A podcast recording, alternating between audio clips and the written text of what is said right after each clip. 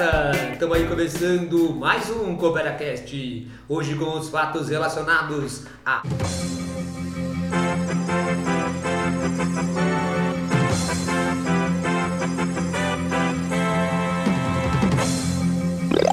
E aí galera do CooperaCast, sou o professor Vinícius André, professor de redação aqui da Cooperativa do Saber.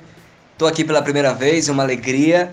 E vim aqui junto com a professora Mariana Cupertino. Oi, pessoal, eu sou a Mari, professora de literatura aqui da Coopera.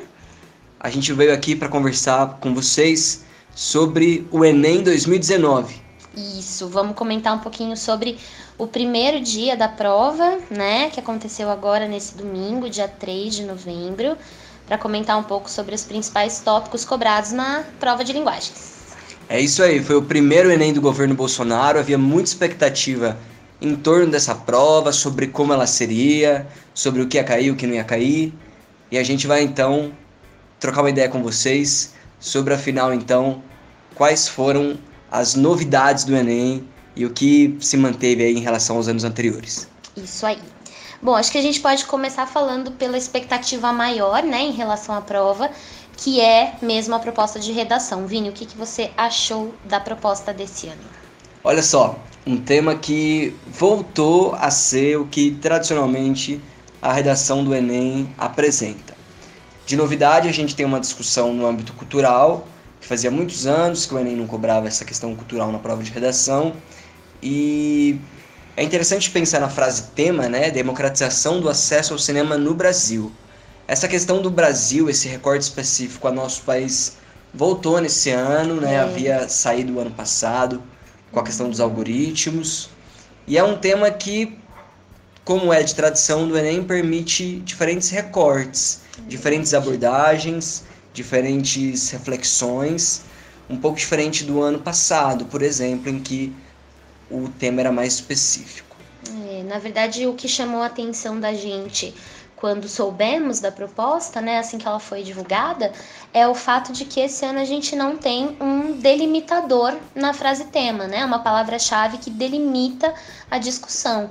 É, não são os caminhos para a democratização do cinema no Brasil, nem os desafios, é, nem nada nesse sentido. Então, o tema está bastante aberto, bastante abrangente, permite aí é, associar uma série de, de coisas, né? Uma série de debates em torno da questão. Perfeito. E se a gente vai então falar mal da prova, que é importante também, a coletânea mais uma vez, né, Mari? É. Bem deficitária no sentido de colaborar para a reflexão do aluno quanto ao tema. É, a gente achou que não necessariamente a coletânea traz mesmo uh, uma contribuição de repertório, né? Os dois primeiros textos são textos teóricos em torno do cinema, que vão expressar um pouco sobre essa é, ideia do, da, do, da história do cinema, isso pode vir como repertório, claro, mas não para a ideia de democratização, né? Sim. Então, talvez tenha sido abrangente demais, assim, esses dois primeiros textos. Depois, no texto 3, a gente tem um infográfico, interessante também. Para utilizar na redação até enquanto dado estatístico. Dado é, estatístico. na minha opinião, o melhor texto aí para ser trazido Uhum. para a redação do aluno. O que tem mais informação, né? Isso. É, Informações objetivas. Objetivas, dados estatísticos mesmo. Saber ler esse infográfico era muito importante para que você conseguisse articular essas informações dentro do seu texto, né? Para além de só reproduzir é, os números, né? As informações estatísticas. Uh, e por fim, é, nesse texto 4, a gente tem aí é, essas informações a respeito do número de salas de cinema no Brasil e algumas informações importantes também para pensar, por exemplo, o Nordeste, a região Nordeste, a região Norte, uh, qual é o atendimento né, das salas de cinema nessas cidades, nesses, nessas regiões. Uh, então também isso podia vir de um jeito interessante para o texto. Isso, e é um tema que não deixa de surpreender né, Mari? A gente teve um ano aí muito propício para o cinema, tanto internacional quanto para o cinema brasileiro. Muito se falou em Bacurau neste ano. E, entretanto, ninguém esperava que isso fosse aparecer na prova. Algumas pessoas até questionam sobre a relevância desse tema para a sociedade. Hum. Vale lembrar que a Mari está finalizando um doutorado sobre cinema português e afinal, Mari, por que esse tema é importante? Por que a gente precisa falar sobre democratização do acesso ao cinema no Brasil. É. É, eu acho que me, me surpreendeu, na verdade, as pessoas comentando a respeito do tema, como se ele não fosse um tema relevante, como se ele não fosse um tema importante para ser discutido, não é um tema efetivamente social ou a democratização ao, do acesso ao cinema não fosse um problema social de verdade, né, entre aspas. É, isso me incomoda, esse discurso me incomoda, até porque é, se você, se a gente parar para pensar, né, acesso à cultura e a impossibilidade do acesso à cultura em uma série de regiões e para uma série de pessoas acaba sendo a origem de vários dos problemas sociais que a gente tem aqui no Brasil. É, então é um tema relevante sim, né? Geralmente quem tem acesso à cultura, quem tem acesso ao cinema, talvez não veja a necessidade de debater essa questão da democratização. Mas é um tema importante, sim, é fundamental que a gente discuta essa questão. Eu achei interessante que o Enem tenha trazido. É claro que, pelas falas recentes né, dos responsáveis pelo, é, pelo INEP, a gente sabe que. Não, a gente já sabia antes que não seria um tema polêmico ou para reproduzir né, as palavras do, do coordenador da prova, não seria um tema de viés ideológico. É, então é interessante que a gente tenha uma questão de democratização do acesso à cultura. Afinal de contas, é um ano em que se falou é, muito de Bacurau, mas ao mesmo tempo é um ano em que se cortou verba da Ancine, por exemplo. Então é interessante que esse tema tenha surgido na prova. Acho que dá margem para discussões muito bacanas e muito importantes para esse contexto. Perfeito. E o cinema, como um tipo de arte, é evidente que ele pode trazer reflexões muito interessantes, uhum. né, tornar as pessoas mais críticas. Fundamental. Muito está se falando sobre o filme Coringa, uhum. que eu assisti, achei muito interessante.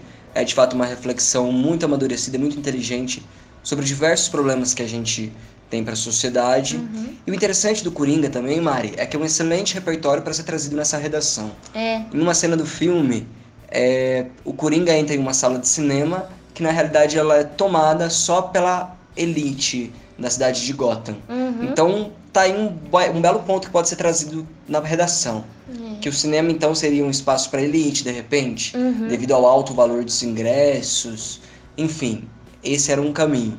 Agora, como a gente comentou há pouco, esse foi um tema que surpreendeu muitos cursinhos, inclusive. Não esperavam esse tema, não trabalharam com esse tema, uhum. por isso até talvez tamanha a repercussão que ele trouxe aí para as redes sociais, para a sociedade, para a mídia de modo geral, mas a Coopera estava antenada nesse assunto, né? É, a gente coopera, né, Vi? A gente coopera e o pessoal da redação trabalhou nas últimas semanas, acho, isso, né? Duas Uma, semanas antes do duas, Enem. Duas semanas antes da prova justamente com esse tema da democratização do acesso à cultura. Né? Perfeito, né? isso mesmo. De uma maneira um pouco mais abrangente, mas com certeza os alunos é, conseguiram pensar em mobilização de repertório, em, em, estrutura de texto que pudesse ser interessante, o que, o que trazer para a sustentação dos argumentos. Então saímos aí na frente, parece. Isso aí, eu também falei bastante sobre cinema na revisão aberta, uhum. dei aula para todas as turmas nessa última quinta e sexta-feira. Eu comentei sobre tempos modernos, por exemplo, sobre o filme do Coringa, que a gente comentou há pouco. Então os alunos com certeza tiveram aí toda a orientação e estrutura necessária para ter feito um bom texto no Enem. Isso aí. É, acho que é legal só da gente pensar, né, que se você, aluno que está ouvindo a gente agora, teve dificuldade para fazer esse texto ou se sentiu assustado quando lidou, uh, quando viu, né, o tema, a hora que ele apareceu para você na prova, é, não precisa se apavorar. Se você teve dificuldade de trazer repertório de fora do texto, tá tudo bem. O importante é você saber estruturar a sua redação, trabalhar bem com as informações, direcionar uma linha de raciocínio. Isso é o fundamental, né, numa dissertação é, argumentativa. É, então pode ficar tranquilo que eu acho que dá para confiar no seu próprio potencial. e também por essa questão de o tema possibilitar uma série de abordagens, né? A gente podia comentar sobre o valor alto dos ingressos, como a gente disse há pouco, sobre inclusive uma acessibilidade a pessoas com determinados tipos de deficiência, né, uhum, né, visual, é. física. Essa é uma possibilidade que tem surgido assim nas últimas discussões. É, falar sobre audiodescrição, por exemplo, ou so, para quem é cego, né, para quem é deficiente visual, para conseguir é, acompanhar o filme, ou mesmo uma versão em Libras para os espectadores que têm é, dificuldade auditiva. É um, é, seria democratização no sentido de acessibilidade. Embora a coletânea direcione para falar sobre uma questão de classe social, uh, nada aqui aparentemente impede que você inclua uh, outras questões também né, na discussão. Perfeito. Agora, nesta segunda parte do podcast, a gente vai comentar sobre a prova de linguagens. A gente sabe que toda a polêmica em volta a essa prova se deu, sobretudo, em relação a uma pergunta do ano passado que abordava um vocabulário LGBT, o que causou aí uma revolta de uma parcela conservadora da população, que levou inclusive o atual governo a criar uma comissão para retirar o critério ideológico na elaboração de questões, como a Mari já falou anteriormente. Agora, mudou, não mudou? Teve ideologia prova, não teve? A gente vai responder isso agora neste segundo trecho. De cara, houve temas na prova que de fato não eram esperados, né, diante de toda essa repercussão. A gente tem temas aí como discurso de ódio nas redes sociais, racismo, violência contra a mulher. A questão dos refugiados, que é bastante importante, que apareceu como tema de texto também.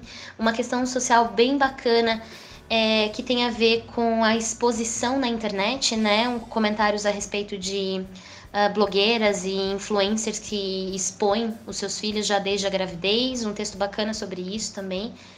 É, foram temas interessantes, né, Vi? Questões bem atuais. Isso, questões aí do cotidiano mesmo dos alunos que estão prestando a prova. Uhum. Agora, o que chama atenção também, Mari, a gente sabe que o Enem todo ano tem uma quantidade significativa de interpretação de texto, né, que é cobrada nessa prova, mas neste ano surpreendeu, né? Surpreendeu. É, a gente. Isso foi, acho que a primeira coisa que chamou a atenção, né? A base da prova, sempre, a gente sabe disso, sempre foi a questão da análise dos textos, da interpretação. Uh, mas dessa vez parece que ela era quase 100% voltada para isso, né? Isso. Para análise dos textos, para buscar as estratégias argumentativas, os objetivos comunicativos. Então, era uma prova com muita leitura. Uh, era uma prova que exigia um certo vocabulário do aluno para lidar mesmo com o enunciado da questão e com as alternativas. Então, no fim, a prova acabou ficando extremamente cansativa, né, Vi? Sim. Acho que mais até, não sei, do que em outros anos. Você tem essa impressão também? Sim, com certeza. Os textos tinham bastante informação, eram por vezes textos longos, Uhum. né, como tradicionalmente acontece no Enem, mas desta vez com maiores informações, assim, às vezes muitos dados no mesmo texto, Muito. o que ajuda o aluno a cansar mais rapidamente. É verdade. Bom, mas para além dos textos verbais, né, e aliás de gêneros múltiplos, a gente tinha reportagens, a gente tinha texto literário, a gente tinha dentro do texto literário texto em prosa, poema. Ah, além disso, a gente teve lá também análise de imagens, né, como por exemplo a obra do Picasso para ser analisada na questão.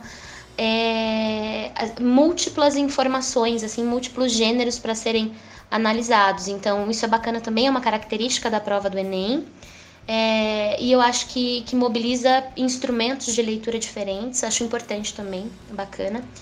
É, com tranquilidade, com calma e fazendo essa parte da prova de uma forma é, mais descansada, acho que deu para lidar bem com ela. Mas a gente entende, lógico, que além da prova de linguagens nesse dia, a prova de ciências humanas também tende a explorar muito a leitura e interpretação de textos longos. Então, por isso a prova, né, a gente reforça, a prova realmente tem uma característica de ser maçante, cansativa mesmo.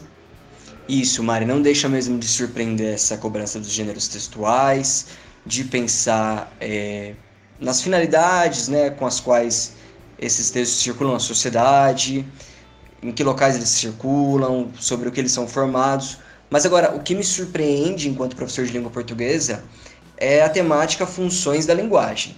Porque a gente sabe que ela todo ano aparece na prova, Uhum. mas agora voltou em 2019 a aparecer, assim como ano passado, a questão referencial da linguagem. Uhum. No ano passado, em 2018, a gente teve duas questões sobre essa mesma função da linguagem, e agora, em 2019, mais uma questão sobre a função referencial, que tipicamente aparece no vestibular com textos como notícias, reportagens, mas que não era tematizada enquanto objeto de questão nessa função específica, referencial.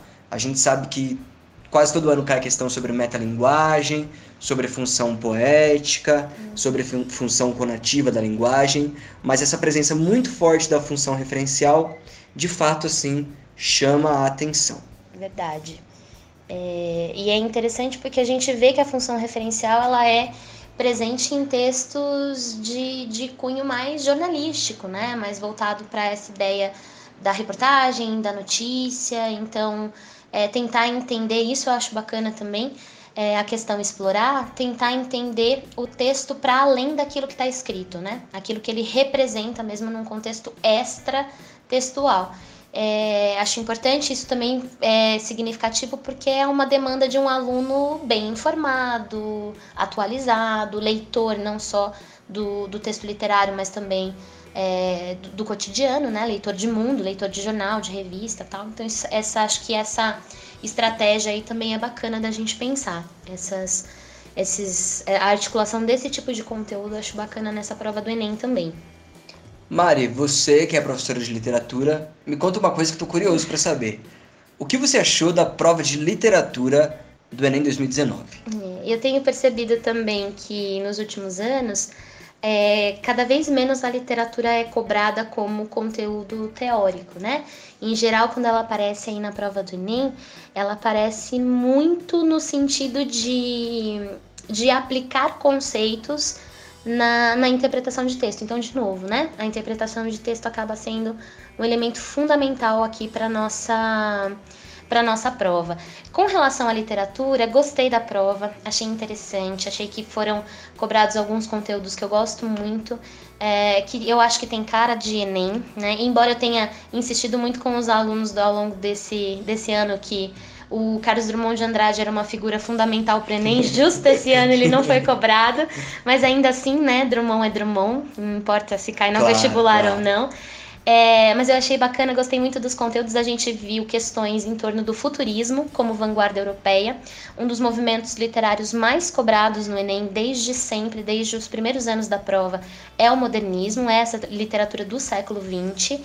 É, a gente viu o futurismo, então esse diálogo com as vanguardas europeias, duas questões direcionadas para isso. Primeiro, uma questão voltada para o Manifesto Futurista do Marinetti mesmo, é, e depois uma questão que era para analisar um texto interessantíssimo do Oswald de Andrade, uma peça de teatro chamado Rei da Vela, é, para pensar justamente essa questão de oposição entre o passadismo e o futurismo. Então, bem bacana, bem interessante. Para além disso, Vimos o expressionismo, trechos de textos fundamentais da literatura contemporânea também. Vimos cair a Hilda Hilst, Laurentino Gomes, o Ivan Ângelo, que também está sempre presente na prova do Enem nos últimos tempos.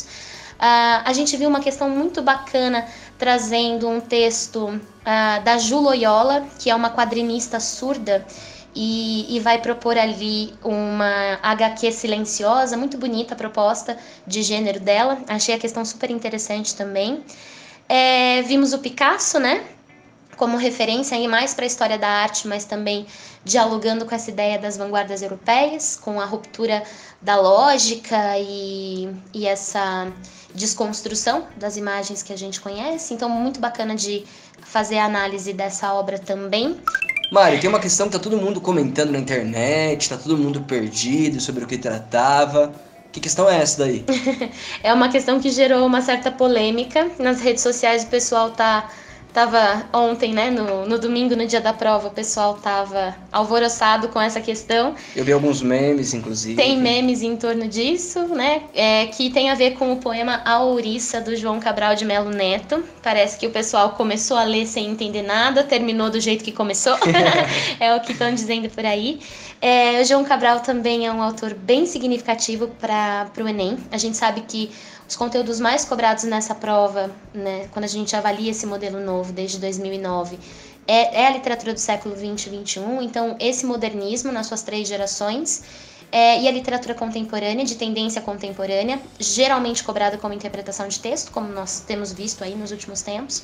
mas em geral o João Cabral de Melo Neto, via de regra, né, ele acaba gerando certa polêmica. É, esse poema é um poema muito bonito, muito interessante, em que ele vai fazer uma construção metafórica para definir a figura feminina como uma ouriça, né? inclusive de uma maneira neológica, porque ele cria essa palavra, né? Ouriça. Então ele vai descrever na primeira estrofe a moça como uma ouriça, com esse animal que tem os seus espinhos, né? Sempre pronto para atacar, arredio, é, reticente, reservado. E aí, quando a figura masculina se aproxima devagar, de longe, ela transforma os espinhos em uma espiral e se abre para o abraço. Então, é um texto extremamente analógico, metafórico, de um, em um nível de linguagem extremamente aprofundado, assim, que gerou uma certa polêmica. Mas como acontece geralmente com o, o, João Cabral, né? A poesia cabralina, ela é uma poesia enrijecida, endurecida. O João Cabral era chamado de poeta engenheiro justamente, né? Por esse trabalho com a forma, com a linguagem, essa exploração da linguagem. Então essa questão acabou gerando uma certa polêmica, mas foi uma escolha muito bonita, muito interessante. É, e no fim, então, de um jeito metafórico e quase voltado para essa ideia da, da analogia, né? Da alegoria o, a ouriça como essa figura feminina que ora é tenaz, ora se torna branda e acolhedora. Então essa questão deu um pouco de polêmica mesmo, mas era uma questão bem bacana de um nível um pouco mais difícil, Sim. mas que demandava aí um aluno mais sensível para perceber a construção dessa alegoria no poema. Mari, quando você falou sobre o Rei da Vela, me lembrei que no livro do Caetano Veloso, Verdade Tropical, ele comenta bastante sobre essa peça, sobre ela no período da ditadura, e chama a atenção que não tem aparecido no Enem também, neste ano, textos do Caetano Veloso, do Chico Buarque, que sempre marcam presença nessa prova e que em 2019 são oposição assumida ao governo atual. E a gente não sabe, né, se foi só uma coincidência esses textos não estarem na prova uhum. ou se de fato aí pelo pente fino ideológico que foi realizado, essas questões de repente acabaram sendo boicotadas. É. É, na verdade, é, a gente não sabe, né? Mas acho que a nossa tendência é imaginar que sim, né? Que elas foram podadas. De qualquer maneira, você tem razão. Via de regra, a gente vê aparecer na prova do Enem questões de análise da música popular brasileira como literatura, né? Sim. E, e realmente dessa vez a gente quase não viu nada parecido com isso, assim. Tivemos crônicas, textos jornalísticos, análise de infográfico, o poema, é, trecho de peça de teatro, mas a música, né? Pois é, só uma questãozinha de uma canção do Cazuza. Do Cazuza, exatamente. Mas só também, né? Uhum. Estranho isso. É uma pena, né? Também. Pois porque é. acaba sendo uma coisa que aproxima o aluno da prova e acaba fazendo falta também. Bom, esse foi o CooperaCast especial sobre o Enem 2019. Espero que vocês tenham curtido. E a gente aguarda o comentário de vocês para ver o que vocês, então, acharam, perceberam e sentiram dessa prova aí que foi muito aguardada por todo mundo aí no Brasil.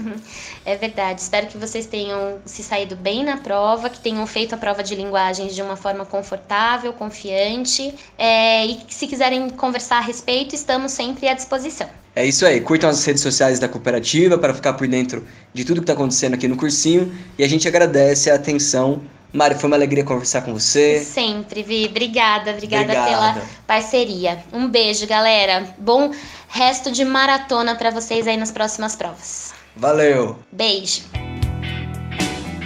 Agora eu vou cantar pros miseráveis que vagam pelo mundo derrotados. Pra essas sementes mal plantadas que já nascem com cara de abortadas pras pessoas de alma bem pequena, remoendo pequenos problemas, querendo sempre aquilo que não tem.